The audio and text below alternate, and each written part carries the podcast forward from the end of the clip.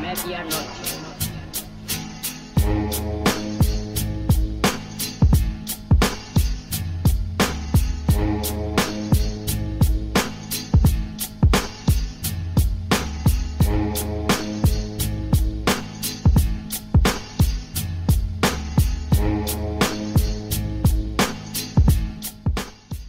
Bonjour ou bonsoir à tous en fonction du pays et de l'heure auquel vous nous écoutez. Bienvenue dans ce nouvel épisode de Bola Latina, le podcast 100% football latino de la rédaction de Lucarne Opposé. Avant de nous lancer, comme d'habitude, je vous encourage à nous suivre sur les différents réseaux sociaux, à venir surtout y interagir avec nous. Et je vous invite aussi, si vous voulez poursuivre la discussion, à nous rejoindre sur notre Discord. N'oubliez pas non plus de consulter régulièrement notre site lucarne-opposé.fr pour y lire les dernières actualités de la planète LO et de vous cultiver aussi entre deux matchs. N'hésitez pas non plus à vous abonner à nos différentes plateformes d'écoute, celles que vous utilisez là en ce moment pour écouter ce podcast et notamment notre chaîne YouTube. Et sur cette chaîne, on vous invite aussi à venir y laisser un pouce bleu et un commentaire. Enfin, je vous rappelle la sortie du 12e numéro de Lucarne Opposé Magazine, dans lequel on s'intéresse notamment à l'histoire et l'impact et l'avenir du football universitaire dans la plupart des pays de la planète Hello. Un magazine d'une centaine de pages aussi de culture foot,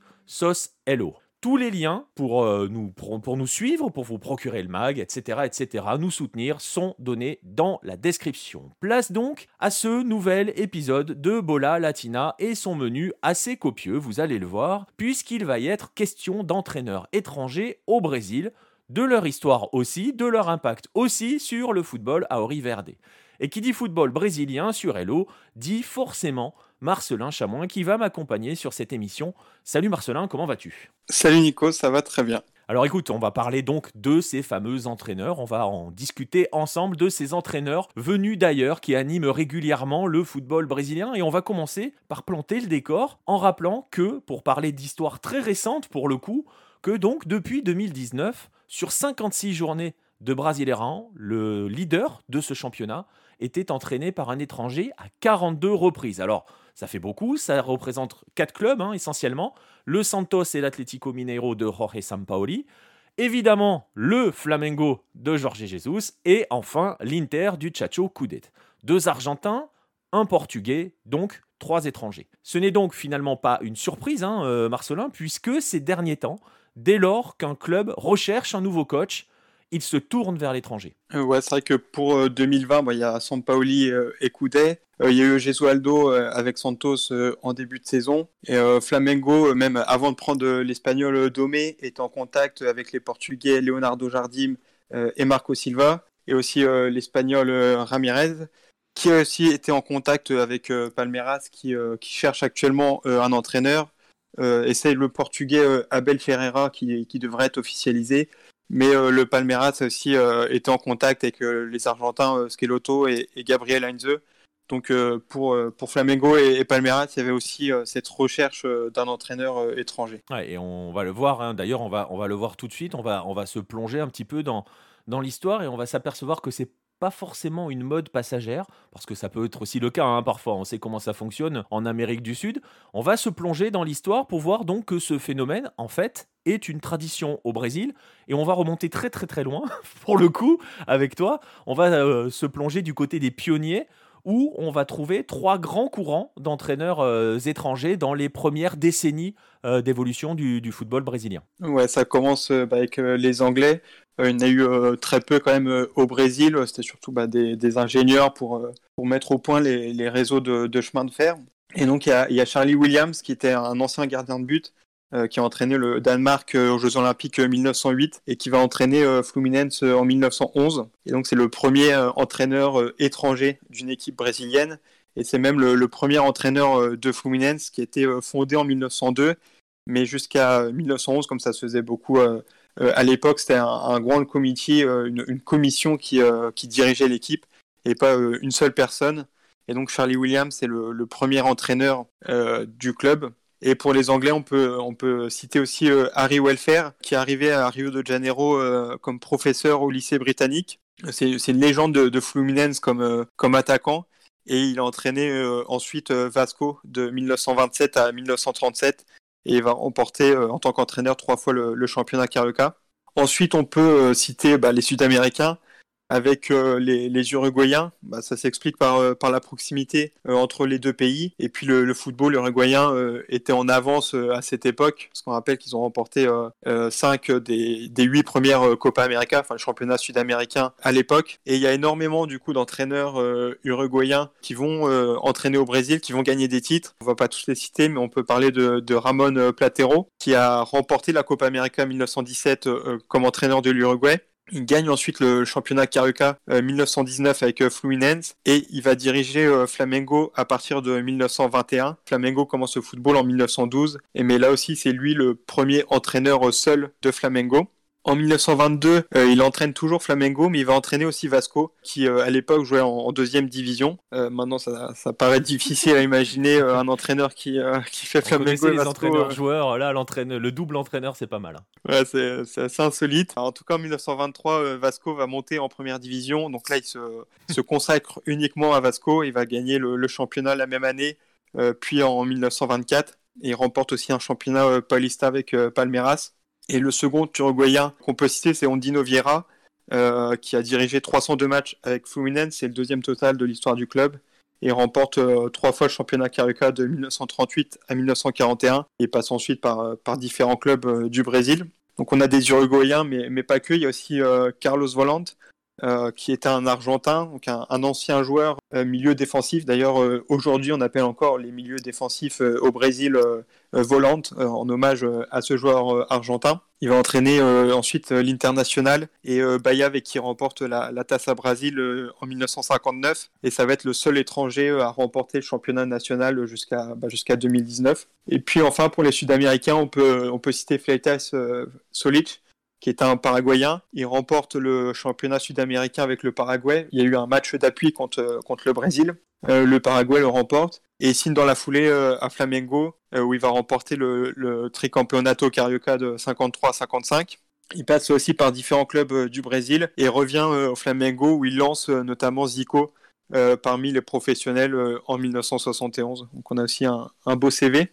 Et puis le, le dernier courant, c'est les Hongrois euh, donc il n'y a pas pourtant une forte immigration euh, hongroise euh, au Brésil, mais je pense que c'est bah, déjà une place forte du football européen et avec un jeu qui était plus proche du football brésilien que celui d'autres pays européens.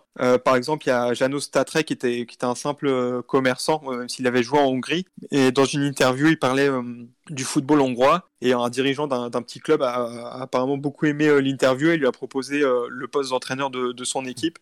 Et c'est comme ça qu'il lance sa carrière euh, d'entraîneur euh, au Brésil et va remporter ensuite euh, un championnat d'État avec Ceará. Et parmi les autres Hongrois, on peut citer Nicolas Ladani, qui a été triple champion Carioca entre 1930 et 1932 avec Botafogo. Doric Rushner aussi, euh, qui a entraîné Flamengo et Botafogo en, 1937-1938, et puis euh, Bella Gutmann euh, qui, qui est passé notamment par Benfica. Évidemment. Et alors tu le dis, hein, on le voit, hein, il y a trois, on peut dire trois courants hein, de, d'immigration de, étrangère, anglais, donc les Sud-Américains, ce qui paraît un peu logique quand même de voir, de voir des Sud-Américains arriver et hongrois, pour parler d'autres Européens. Ces entraîneurs-là n'ont pas fait que décrocher quelques titres, ils ont aussi fait évoluer le football brésilien, hein, euh, Marcelin, notamment, euh, enfin voilà, ils l'ont fait évoluer. Est-ce que tu peux nous rappeler sur quel point plus particulièrement, ils ont fait évoluer ce football brésilien des, premières années, hein, concrètement. Hein? C'est, euh, on est avant, les, avant les Coupes du Monde 50 et 58, donc même avant 58, on va dire, puisqu'on verra après. Mais comment ils ont fait avancer ce football-là? Ouais, ça vient avec euh, le professionnalisme qui est instauré en 1933 euh, au Brésil. Il y en a un petit peu avant, mais ouais, c'est, vraiment la période euh, du début du professionnalisme. Et bah, les améliorations se font sur plusieurs points. on peut parler bah, des méthodes d'entraînement. Il y a par exemple Jim Lopez qui était un Argentin, lui, qui était un ancien entraîneur de boxe. Et du coup, bah, aussi bah, par rapport à son, passé de, boxeur, il va innover sur le plan de la préparation physique. Ensuite, il y a aussi bah, sur euh, tout ce qui est organisation du club. Par exemple, euh, Dory Krochner, euh, il a pourtant pas trop de succès comme entraîneur. Mais c'est lui qui va demander à ce que Flamengo joue avec un maillot blanc pour qu'il soit plus visible lors des matchs nocturnes. Et du coup, Flamengo devient le, premier club brésilien à adopter un deuxième maillot. Il importe aussi, et c'est le troisième point, c'est la tactique, ce qui va importer le, un schéma en WW, donc qui était une formation plutôt défensive en 2-3-2-3. Mais la vraie innovation euh, tactique, elle est de, de Bela Gutmann, euh, qui euh, utilise le 4-2-4 bah, de, la Grande Hongrie de, de 54. Et avec, avec ce il va permettre à Sao Paulo de remporter le championnat Paulista 1957. Et parmi ses, adjoints, il y a Vicente Feola, qui est le sélectionneur du Brésil un an plus tard, en 58, qui va utiliser le, le 4-2-4 et qui va permettre au Brésil de remporter la première Coupe du Monde. Ouais, ben on va justement y arriver. La transition, elle est toute trouvée parce que 58, euh, c'est véritablement un premier tournant. Alors évidemment, hein, c'est le titre mondial euh, décroché, euh, décroché par le Brésil. Mais ce titre-là, on l'a déjà exploré à travers divers articles, on l'a exploré avec, à travers diverses interventions. Il a changé des choses hein, au Brésil, ça on le sait, sur, sur d'autres plans. Mais en termes d'entraîneur, c'est aussi un tournant, puisque à partir de 58, l'école des étrangers va être un petit peu remise en question. Hein. Ouais, ça a tendance euh, à disparaître. C'est vrai que bah, 1958, c'est un peu le, Brésil qui, retrouve euh, euh, sa fierté. Je crois que j'ai fait un, article pour le mag le 3 sur, la Coupe du Monde, sur 58. Et c'est vraiment ouais, 8 ans après 1950 où ça a été bah, une fracture terrible. ouais, le 58, le Brésil retrouve, sa force. Et du coup, ils ne font plus trop appel à des, entraîneurs étrangers. vers deux écoles qui, vont s'opposer, le, le football archi et euh, Football Forza, des entraîneurs qui vont prôner un football plus offensif. Euh, on pense à, Lula avec Santos, mais vers Zezé Morera, Travaglini, Rubens Minelli, Claudio Coutinho, et puis un peu après, bah, bien sûr, Tele Santana. Et des entraîneurs plus autoritaires qui vont être basés soit sur le physique ou la tactique, par exemple Osvaldo Brandao, Zagallo, Enio euh, Carlos Alberto Pereira ou Lazzaroni. Et donc voilà, ces deux écoles bien différentes du football brésilien euh, vont, bah, vont suffire aux, dirigeants qui vont euh, choisir euh, un profil ou un autre, mais il y a, peu d'étrangers au cours de cette période. Ouais, et on se retrouve donc avec ces deux écoles-là que tu viens de décrire qui vont dicter hein, l'évolution du, football brésilien, mais tu, tu l'as sous-entendu un petit peu, il y a quand même quelques, quelques exceptions hein, dans ce, dans ce paysage-là. Il reste quand même une toute petite place pour certains étrangers, quelques exceptions que l'on peut aussi expliquer. Hein. Ouais, ça va être euh, surtout des, Sud-Américains, Argentins et, Uruguayens. Il y a par exemple Filippo Nunez qui va euh, remporter euh, le Rio São Paulo 65 avec Palmeiras, mais il a commencé sa carrière d'entraîneur au Brésil à, Sao Bento en 54 et rejoint Cruzeiro l'année suivante. On peut citer, aussi Ren Ganeshi qui a joué comme défenseur à Fluminense et Sao Paulo, qui va entraîner ensuite Flamengo et Sao Paulo. Sao Paulo c'est vraiment l'équipe qui, qui, va faire confiance, enfin qui va plus s'appeler d'entraîneur étranger. Il y aura parmi eux José Poy qui était gardien de Sao Paulo euh, de 1948 à 1962. Il va passer euh, cinq fois euh, au club comme entraîneur. Il remporte le championnat Paulista en 75. Et après, on peut citer aussi Pablo Forlan en 90, Dario Pereira en 97-98, puis Roberto Roras. Tous ces joueurs-là, avant d'entraîner Sao Paulo, sont passés par le club en tant que joueurs. Il y a juste une exception, c'est euh, Jim Lopez qui entraîne euh, le club euh, en 65. Il n'a jamais joué à Sao Paulo. Par contre, il avait déjà entraîné le club et remporte le championnat Paulista 1953.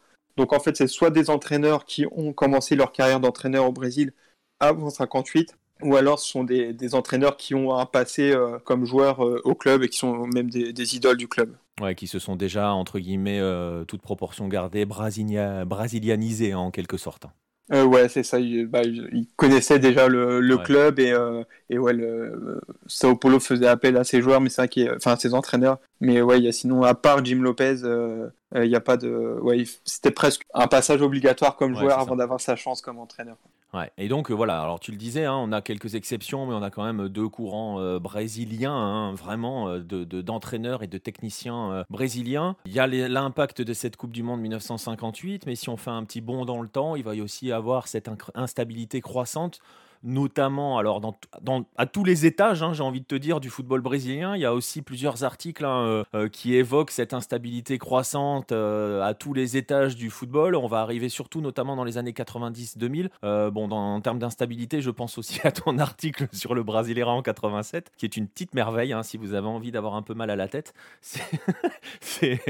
il est parfait pour ça. Mais donc voilà, il y a, y a, cette instabilité croissante qui n'aide pas non plus à attirer des étrangers concrètement euh, ouais, euh, ça devient compliqué dans les années 90 euh, surtout, où il y a l'arrêt Bosman et la loi Pelé qui font que les clubs vont être régulièrement endettés avec une très forte instabilité. Il y a aussi la pression des supporters qui, qui n'est pas la même dans les années 90 par rapport à la pression qu'il pouvait y avoir dans les années 60 ou même 1980, c'était quand même plus tranquille. Il y a beaucoup de pression sur, sur les clubs et les changements d'entraîneurs vont être extrêmement fréquents. Et parfois, les clubs vont, plutôt recruter euh, un nom, par exemple Abel Braga, Kuka. Enfin, il y a beaucoup d'entraîneurs, Emerson Léon, beaucoup d'entraîneurs qui vont passer un petit peu par, tous les clubs. Un peu moins des entraîneurs avec un vrai projet, mais qui, euh, vers du, ça demande du temps à mettre en place. Euh, c'est vrai qu'on essaie de faire euh, un peu à, la va-vite. Et du coup, il y a beaucoup de changements d'entraîneurs. Il y a une enquête de, de Globo Esporté depuis 2003. Donc 2003, c'est le, passage au, format européen euh, du Brasileirão, donc c'est-à-dire une phase euh, aller-retour et, plus de, phase finale. Et donc euh, Globo suit 28 plus grands clubs, on va dire, du Brésil. Et depuis 2003, donc 17 ans, il y a en moyenne 39 changements d'entraîneur par club. Il y a un record pour Fortaleza avec 54 changements d'entraîneur. Donc on ne prend pas en compte les, intérimaires. et donc la, la durée de vie d'un entraîneur dans un club depuis 2003, c'est un peu moins de, de 6 mois. Il y a un record qui est, toujours d'actualité euh, avec euh, Renato Gaucho qui, euh, qui a un peu plus de, de 4 ans. Mais par exemple, pour Flamengo, le record, c'est Luxembourgo au début des années 2010 avec 16 mois, mais voilà, depuis 2003, aucun entraîneur de Flamengo est resté plus d'un an et demi sur le banc. Et sur cette période-là, il y a, très peu d'entraîneurs étrangers. il y a une exception, c'est l'Atlético Paranaense qui va, prendre 4 quatre, entraîneurs étrangers sur cette période, dont Lothar Mataos, mais sans, vraiment de, succès et les, entraîneurs argentins, enfin, argentins ou étrangers vont avoir les, mêmes difficultés que, les Brésiliens, à savoir bah, l'instabilité euh, des clubs et, et, très peu de temps pour, pour travailler. Dès qu'il y a une petite série qui est un peu moins bonne, ils sont, ils sont déjà en, danger. Et en plus, ils peuvent être euh, critiqués par, par les supporters qui vont euh, reprocher par exemple la, barrière de la langue ou des manques des idées de jeu il y a toujours une méfiance quand même des supporters envers les, les coachs étrangers. Et en plus, les, échecs vont bah, renforcer cette idée que les entraîneurs euh, étrangers n'ont pas leur place dans le football brésilien. Euh, il y a par exemple euh, Ricardo Careca qui a fait 12 matchs avec, avec Palmeiras en 2014 pour seulement 3 victoires. Et puis un petit peu plus tôt, il y avait Passarella qui, qui, a fait un mois au Corinthians de, de 2005. Donc époque MSI où il y avait une, une vraie fracture dans, le vestiaire entre les joueurs qui avaient été recrutés par, par MSI et Tevez Macherano, etc. et les joueurs qui étaient là depuis euh, un peu plus longtemps. Passarella avait été appelé en, pompier et en fait, il s'était mis les, bah, les, deux clans à dos et il y a eu, euh, il y a eu quelques. que, ouais, c'était un, un, vrai groupe, hein. bah, ça marchait puisqu'ils ont, ils ont fini par, par être champions, mais il y avait euh, quelques, quelques défaites très, très embarrassantes. En, Coupe du Brésil contre Chianor, qui est un petit, un petit club il y avait un 5-1 dans un, dans un classico contre euh, São Paulo. Et du coup, il fait, il fait qu'un mois au club et, euh, et après, il est remercié.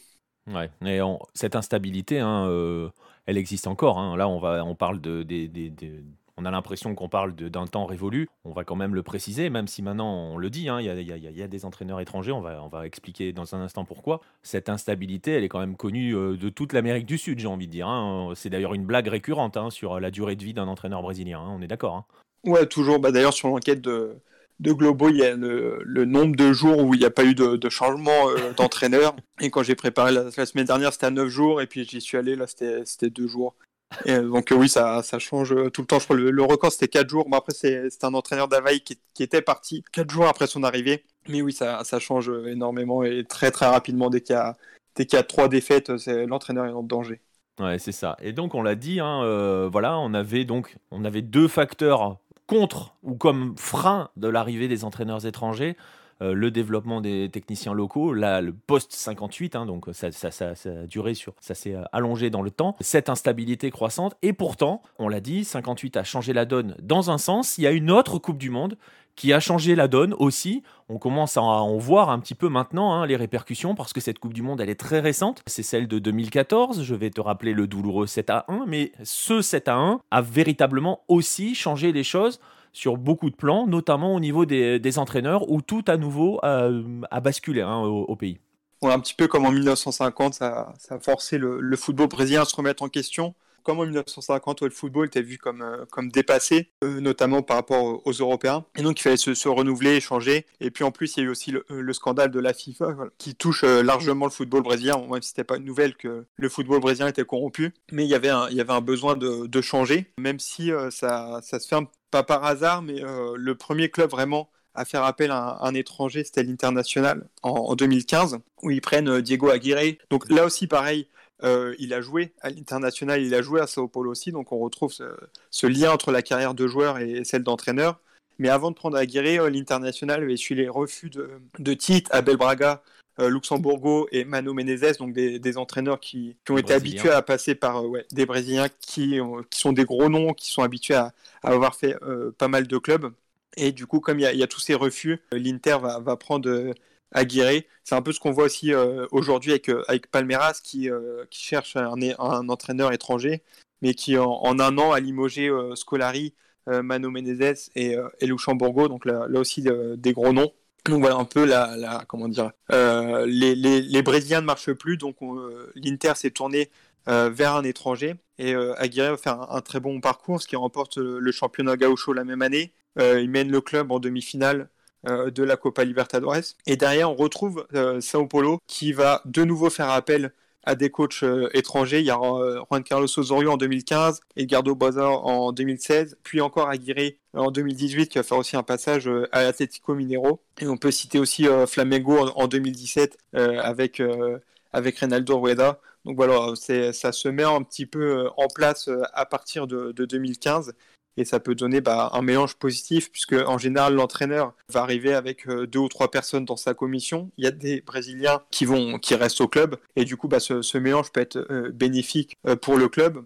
C'était Jorge Jesus qui, avait dit qu'il avait aussi beaucoup appris l'année dernière avec les, Brésiliens de son staff. Et c'est vrai que si on prend bah, le, Brésilien en 2019, premier c'est Flamengo de, de Jorge Jesus, deuxième Santos de Sampaoli, et cette année, le trio de tête, euh, pour l'instant international, Flamengo, euh, Atlético Minero, on retrouve aussi euh, trois étrangers. Exactement, et voilà, hein, donc ça donne, il y a des résultats aussi. Ça entraîne une petite question quand même, hein, comment cela est vu désormais au Brésil? Tu l'as dit, hein, il y a eu quelques années, on regardait, même si ça existe encore, on regardait un petit peu de travers un, un entraîneur étranger dès que ça marche pas. Mais comment cela est vu? Est-ce qu'il y a des conséquences sur les techniciens brésiliens? Parce qu'on voit qu'il y a d'anciens joueurs d'anciennes légendes même qui prennent, euh, qui prennent des postes d'entraîneur. Je pense, je pense évidemment à Rogerio Ceni euh, qui travaille plutôt bien, on va le dire. Est-ce qu'on arrive à une sorte d'équilibre ou est-ce qu'il y a encore un vrai débat qui va opposer, comme on peut le voir dans d'autres pays, hein, il y a pas mal de pays sud-américains où le débat est récurrent entre euh, les entraîneurs, on oppose, justement pas entre, on oppose les entraîneurs étrangers et les entraîneurs euh, brésiliens. Est-ce qu'il existe encore ce débat au, Brésil? Euh, Oui. Euh, après, les supporters sont, toujours partagés. Même Georges Jesus, par exemple, il ne fait pas l'unanimité quand, il arrive au club. Il y a toujours une, méfiance qui existe encore envers l'entraîneur étranger. Mais je pense qu'on peut, on peut distinguer euh, bah, deux types de clubs, avec euh, bah, les puissants euh, d'un côté, c'est vrai que ceux qui font appel aux entraîneurs étrangers, donc on a parlé de Sao Paulo et Atlético Mineiro, Flamengo, Santos, Santos c'est un peu plus compliqué aujourd'hui, mais l'international aussi. voilà, c'est des clubs qui, qui ont la puissance économique de prendre bah, de, de bons entraîneurs D'ailleurs, les, étrangers vont se faire euh, assez peu euh, virer, à part euh, Gesualdo à, Santos cette année. Sinon, ils, vont plutôt quitter d'eux-mêmes le club. On pense bah, à Osorio qui a pris la sélection mexicaine, Boza avec l'Argentine, Rueda le, Chili, Jesus qui est retourné à Benfica. Donc les, concurrents des gros clubs brésiliens, c'est plutôt être soit les sélections nationales, soit les clubs européens. Et après, il y a les clubs un peu plus anonymes, on va dire, de, de la Serie A brésilienne qui là s'appuie sur, euh, sur des Brésiliens. Donc il y a évidemment euh, Rogerio Ceni, euh, il, y a, il y a Thiago Nunes, même si ça n'a pas, ça pas fonctionné au Corinthians, il a fait mm. un très beau parcours à Atlético Paranaense. Il y a Fernando Diniz aussi qui, qui a, bah, cette année aussi c'est pas mal. Bon, il y a toujours un peu de Ouais, un peu de mal parfois dans, dans les résultats, mais c'est vrai qu'il il arrive à mettre ses, ses, idées en place. Il y a aussi bah, d'autres jeunes, on voit, je pense à, Mauricio Barbieri ou c'est Ricardo, mais ça va plutôt être des, entraîneurs avec un, profil pour développer des jeunes et ouais, faire grandir des, petits clubs. Et ça que tu citais, Rogerio Ceni, c'est le bon exemple qui fait un très beau parcours euh, avec euh, Fortaleza. Et ensuite, il va euh, à, à, Cruzeiro, qui est comme un, plus gros club. Il se met le, le vestiaire à dos et ça ça marche pas. Et ensuite, il retourne à Fortaleza et, et ça fonctionne à nouveau. Donc, ouais, je pense que pour l'instant, les, les, étrangers, c'est plutôt pour les, les, gros clubs, on va dire. Ouais, c'est ça. La, la, gestion des puissants sera confiée à des compétences étrangères et les techniciens locaux vont être sur des, sur des profils de clubs plus modestes. Voilà, en gros, concrètement. Hein. Ouais, pour l'instant c'est comme ça, mais peut-être que, que bah, le succès des étrangers euh, dans les gros clubs va amener des, les, les plus petits clubs à, à chercher aussi ce, ce type de profil. Ouais, ou, euh, ou, ouais, mais il faudra, tu l'as dit, hein, il faudra en avoir les moyens. Alors on l'a vu euh, donc pour le championnat, on a vu euh, cette, c'était, j'ai presque envie de dire ce, ce ping-pong hein, qu'il y a eu dans l'histoire avec ces courants étrangers, puis brésiliens, puis à nouveau étrangers, qui ne semblent, on vient de le dire, concerner maintenant essentiellement que les, que ceux qui peuvent s'offrir hein, des, entraîneurs étrangers, parce que on a aussi changé de monde par rapport aux au courants étrangers des années de 30 à 50. On l'a vu donc pour le championnat. On va terminer avec une, question qui va aller à l'étage au-dessus, surtout pour les Brésiliens. La Célestin, dans l'histoire, il n'y a eu qu'un seul hein, sélectionneur euh, étranger. On a vu, et c'est pas anodin de le dire parce que euh, la place qu'a pris la sélection féminine au Brésil, on l'a vu nous euh, de, en vécu en direct pendant la Copa América 2019, n'est pas n'est pas anodine. On a vu donc que la sélection féminine a été confiée à un une sélectionneur étranger, Pia Sundage, qui est à la tête des filles. Est-ce qu'on peut imaginer à terme voir arriver un entraîneur étranger à la tête de la Célestin Alors, une enquête de, de Foya euh, récente qui montrait que 39% des Brésiliens étaient favorables et euh, il y en avait 20, donc c'est pas, pas énorme, mais il y en avait 23% en 2014. Donc euh, ça progresse, je pense, bah, en partie grâce aux résultats des entraîneurs étrangers dans le championnat. Il y a effectivement un seul entraîneur étranger dans l'histoire de la sélection, c'était Ramon Platero, on en a parlé en début d'émission, celui qui a entraîné Vasco et Flamengo dans le même temps. Il va entraîner le Brésil lors du championnat sud-américain en 1925, où le Brésil termine deuxième.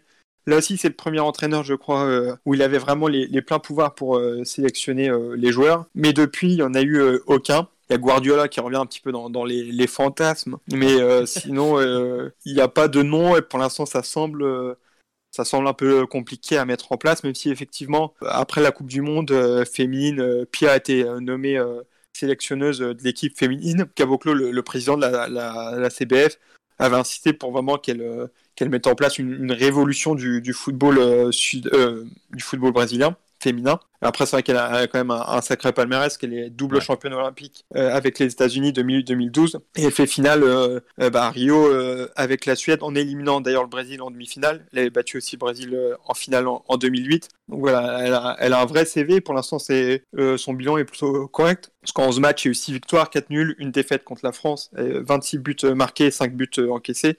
Donc c'est plutôt positif avec l'objectif d'atteindre euh, la finale au JO euh, bah, l'année prochaine, euh, on espère. Et je pense que voici, si elle parvient à bah, obtenir des résultats, ça peut aider. C'est vrai que bah, tu l'as dit aussi, l'équipe féminine au Brésil a, a beaucoup d'importance. Et je pense qu'elle peut aider peut-être la nomination d'un entraîneur étranger à la sélection garçon même si je pense que ce sera pas, pas pour tout de suite, je vois plus Renato Gaucho euh, suivre euh, Et euh, surtout, ouais, ça sera plutôt, je pense, un Européen, je vois plus un, Espagnol ou un Portugais. Un, un, Uruguayen, un Argentin, ça, ça semble vraiment compliqué. le jour où le Brésil nomme un Argentin, là on, va, on sera bien. Mais, mais en tout cas, il faudra quelqu'un qui a aussi un CV au moins équivalent en importance à celui de Pia euh, quand elle est recrutée à la tête des filles. Je veux dire, y tu peux pas prendre un entraîneur européen pour prendre un entraîneur européen. Il va falloir quelqu'un avec un CV euh, ultra béton. Ouais, c'est pour ça que c'est le nom de, Guardiola qui revient. C'est vrai que ça semble le profil idéal, que ce soit le, type de jeu en place, euh, le management, etc. Mais c'est sûr que oui, tu peux pas euh, nommer n'importe qui euh, à la tête de la sélection, puisque être étranger va être quand même un, désavantage, on va dire. Tu peux, es obligé d'avoir un CV supérieur au Brésilien, quoi, pour euh, entraîner peut-être un jour la sélection. Eh ben, écoute, on verra bien si ça arrivera un jour. C'est vrai qu'on a du mal à y croire, hein, mais bon, on a du mal à y croire parce que c'est, tu l'as dit, hein, arrivé qu'une seule fois à une époque que nous n'avons pas connue et qu'il est difficile d'avoir connu en 2020. On va en rester là hein, sur ce sur ce podcast consacré aux entraîneurs étrangers au Brésil. Je vais te remercier de m'avoir accompagné, Marcelin. Bah, merci à toi, c'était un plaisir. Et puis je vais en profiter, puisqu'on est ensemble, pour vous inviter hein, à vous rendre un petit peu sur notre campagne de, de précommande, puisque avec Marcelin, on est dans un projet un petit peu, un petit peu plus que bien avancé, puisqu'il est quasi bouclé, hein, on va dire ça, avec la biographie de Garincha. Donc je vous invite, hein, je vais vous mettre le lien dans toutes les descriptions aussi, à, si vous voulez vous procurer cette, cette biographie. Toute humilité, on, on, on, a, on a envie d'estimer que c'est peut-être la plus complète qui ait jamais été écrite en français, hein, on va dire ça, hein, Marcelin? Euh, Ouais, en même temps, il n'y en a pas, pas trop non plus C'est pour ça qu'on est tranquille. non, mais c'est pour ça qu'on est euh, tranquille. mais c'est vrai qu'il y, a les biographies, et puis en plus, il y a, les interviews à côté, et puis pas mal de, de contenu en plus. Euh, qui sont d'autant de manières en fait de, voir un petit peu euh, que ce soit la carrière ou la vie de, de Garincha. Exactement, il y aura dedans, il y a dedans euh, sept chapitres, il y a des interviews de gens qui l'ont connu, des amis d'enfance, il y a aussi des historiens, il y a aussi des descendants de Garincha. Donc voilà, on va, on va pas tout vous spoiler sur le livre, mais voilà, c'est juste pour vous donner l'envie. Et on est allé sur place, donc vous aurez même droit, droit à un petit carnet avec des images et vous verrez à quel point Garincha a laissé une, vraie trace. Donc si ça vous intéresse, hein, n'hésitez pas à vous rendre sur notre page sur KissKissBankBank de, de prévente de cette biographie qui arrive pour les fêtes de fin d'année. Donc ça sera très bien aussi à mettre sous le sapin. Je vais vous laisser ici et je vais donc vous remercier d'avoir passé ce temps, passé cette bonne demi-heure avec nous à parler d'entraîneurs et de Brésil et de football de la planète Hello. Et je vous souhaite une bonne fin de journée. À très bientôt les amis.